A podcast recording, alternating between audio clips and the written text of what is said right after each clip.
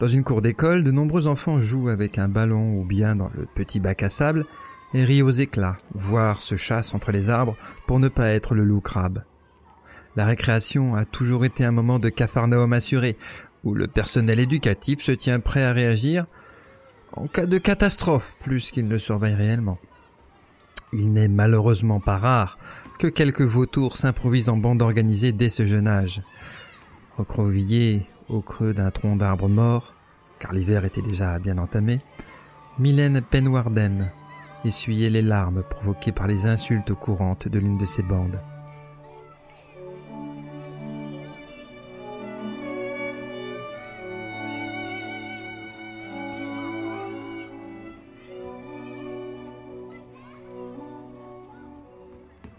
Elle savait qu'il l'avait laissé, car le mal était déjà fait, et que son lieu de fuite se rapprochait dangereusement du préau, où les maîtres et maîtresses attendaient la fin des dix minutes réglementaires avant de rappeler leur classe. Sorcières, mocheté, poissons étaient son lot quotidien, et leur insulte préférée restait gamine bizarre. Cela venait en partie du fait qu'elle semblait souvent dans la lune, en partie, car elle attirait la sympathie des enseignants en trouvant souvent, pour ne pas dire systématiquement, les bonnes réponses et surtout car ses pupilles étaient depuis quelques semaines plus étirées que la moyenne.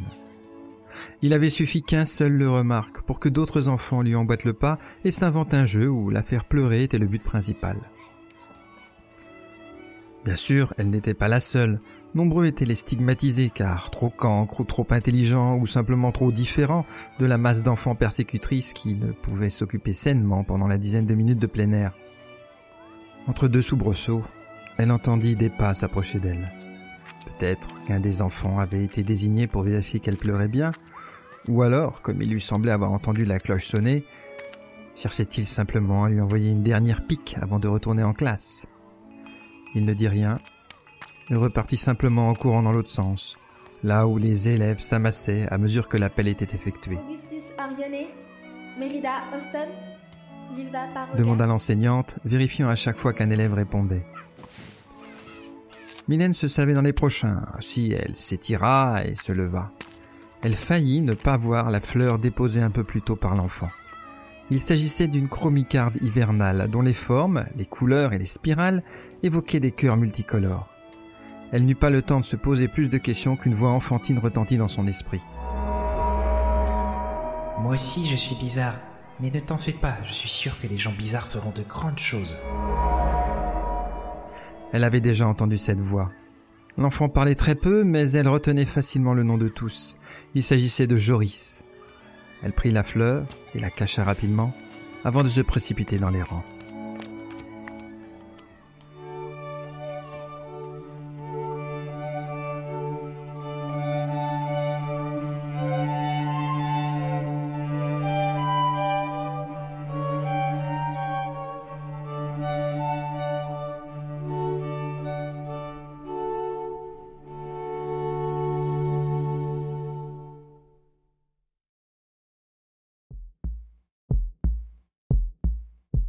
Bureau privé du roi Magnam IV, Materwan Centrum, des années plus tard.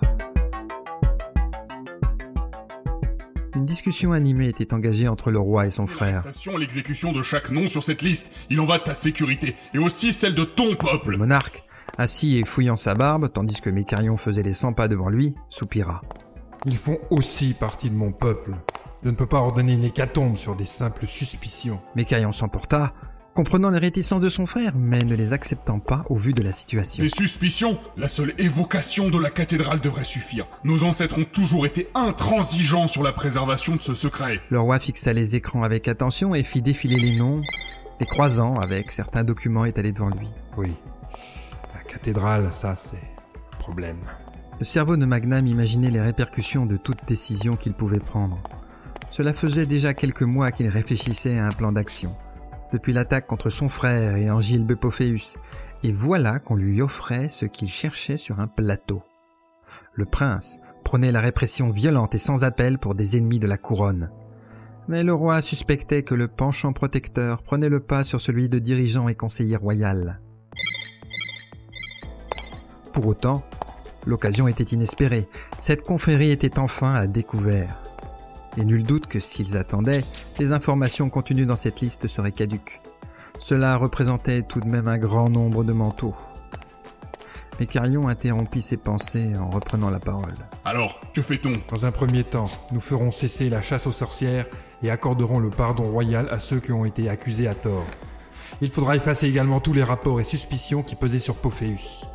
Il était visiblement la cible de cette organisation plutôt que leur commanditaire. Tout en indiquant ses premiers ordres, il rédigeait quelque chose sur le bloc de papier présent sur son bureau. Mais Carion utilisa son communicateur pour transmettre ses premières directives. Quand il eut fini, il posa un regard glacial sur son aîné. Et pour ceux présents sur la liste Le roi poussa un soupir résigné et utilisa sa bague pour apposer son sceau sur ce qu'il écrivait. Il le tendit à Mécarion en lui répondant. Par ce décret royal, j'ordonne au Lacédémon de procéder à l'arrestation et à l'exécution des fomenteurs d'un complot envers la couronne et même envers l'humanité à plus grande échelle. Il prit une profonde inspiration avant d'ajouter à regret. C'est douloureux. Mais je dois assurer la sûreté de mes sujets. Mécarion ne fit aucune remarque. La sentence était lourde et il ne tirait pas de joie particulière à ce qu'il devait faire. En un sens, il était presque soulagé d'être l'exécuteur et non le décisionnaire. Alors qu'il allait sortir du bureau, son roi lui posa une dernière question. Dis-moi mon frère, tu vas vraiment ordonner la mise à mort de tous les noms de la liste Même celui qui te l'a apporté? Ce fut d'un ton sans appel qu'il répondit. Il savait ce qu'il faisait en nous donnant cette liste. Oui, tous, y compris le patriarche.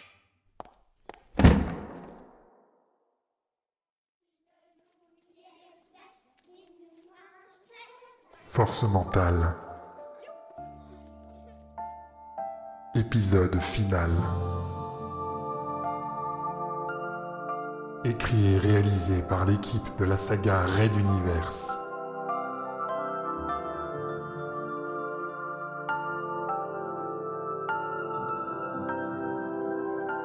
L'automne sans hiver.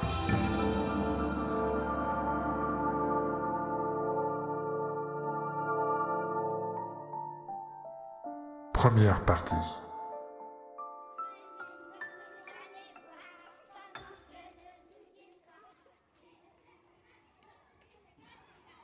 École campagnarde, des années auparavant.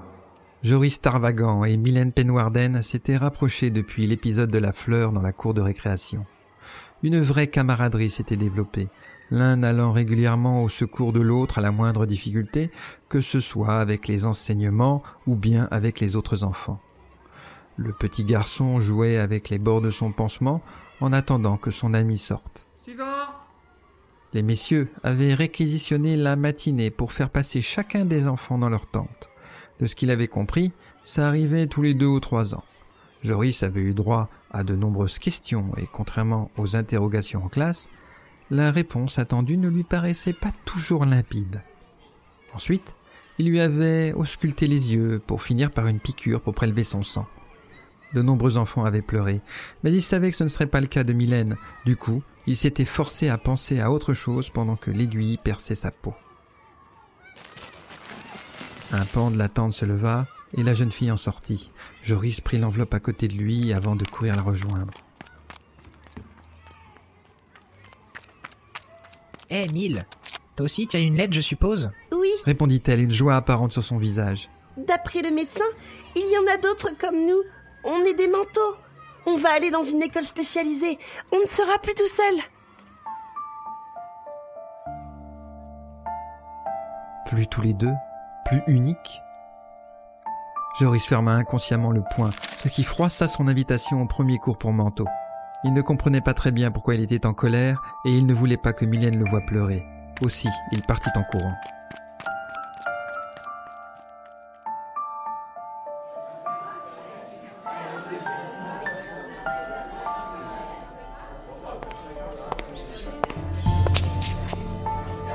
Mylène avait un peu d'appréhension en s'approchant de l'énorme afficheur holographique qui listait d'innombrables noms.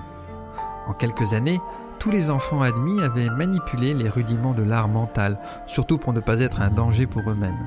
Mais ces enseignements avaient aussi un autre but, répertorier, à l'aide d'examens et de travaux pratiques, lesquels seraient admis dans l'université mentale pour poursuivre leur maniement de l'esprit et intégrer le corps d'armée qui leur était réservé. Elle poussa un soupir de soulagement lorsqu'elle vit le nom qu'elle cherchait.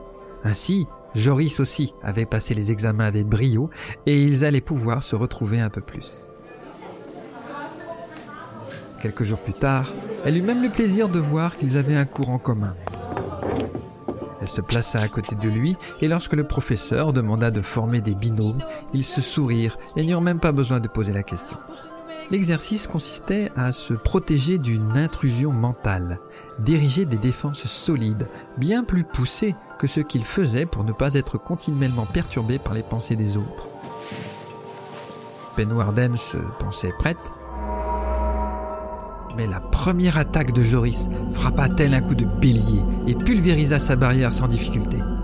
Elle sentit son esprit être épié, ses sentiments lus comme un livre. Par réflexe, elle poussa son esprit aussi fort qu'elle le put, renvoyant l'importun hors de sa tête, mais emportée par son élan, elle plongea elle aussi dans l'esprit de son partenaire. Elle élut la peur de l'abandon, une ombre inquiétante vis-à-vis des autres et l'amour qu'il lui portait. Elle sortit vite et s'excusa platement. En cherchant à éviter le regard de Joris, elle aperçut dans la salle de nombreux élèves choqués ou abasourdis. Apparemment, cette promotion était bien meilleure pour l'assaut que pour la défense.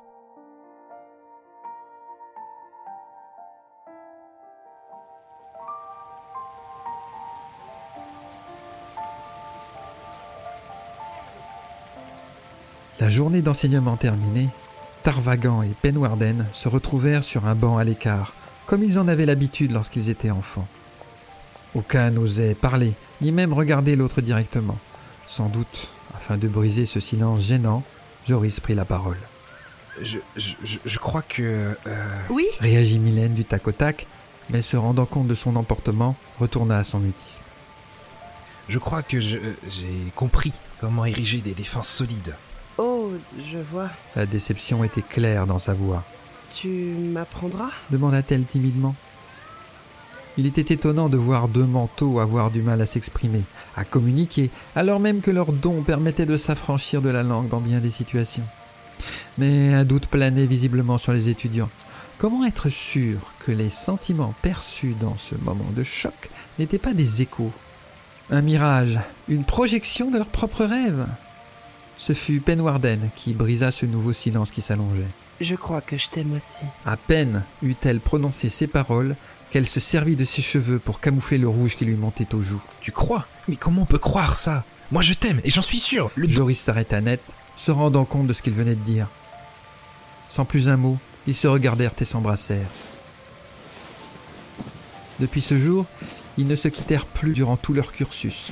Lorsqu'ils obtinrent leur diplôme, ils furent affectés à deux divisions différentes, ce qui les autorisa à cohabiter sous le même toit.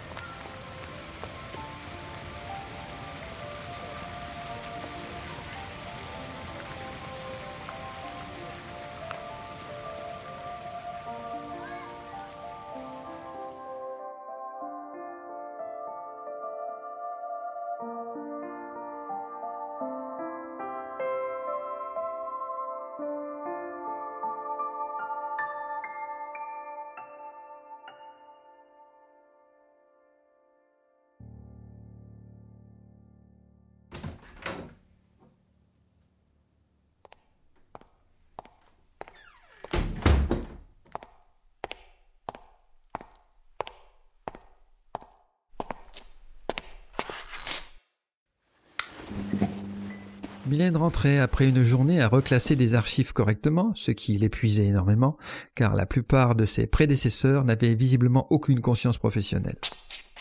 Elle trouva les courses rangées, mais pas de traces du Joris. Un petit mot sur la table lui indiquait qu'il était mis au trou pour la nuit, ayant insulté un caporal. La note ne l'indiquait pas, mais Penwarden savait très bien qu'il s'agissait d'un nom mental, son compagnon ayant toujours besoin qu'on lui rappelât son appartenance à la race humaine. Elle profita de cette soirée en solitaire pour commander à manger et se vider l'esprit devant la multivision. Malheureusement, elle dut interrompre son repas pour se précipiter sur l'évier.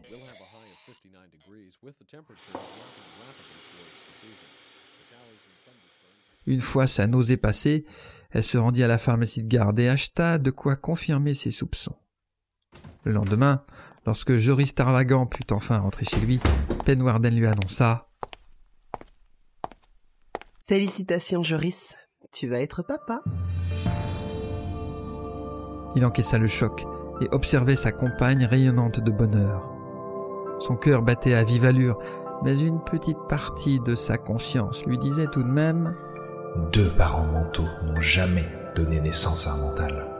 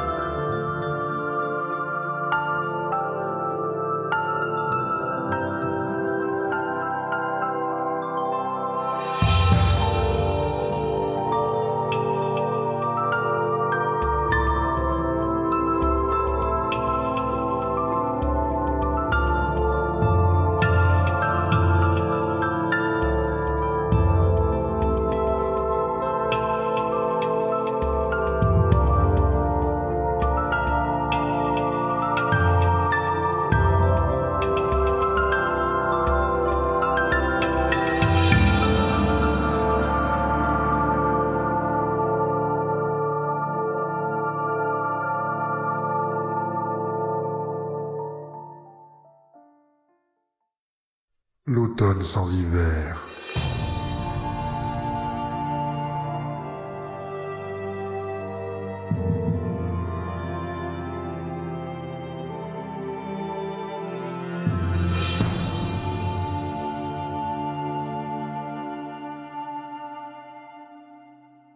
À suivre.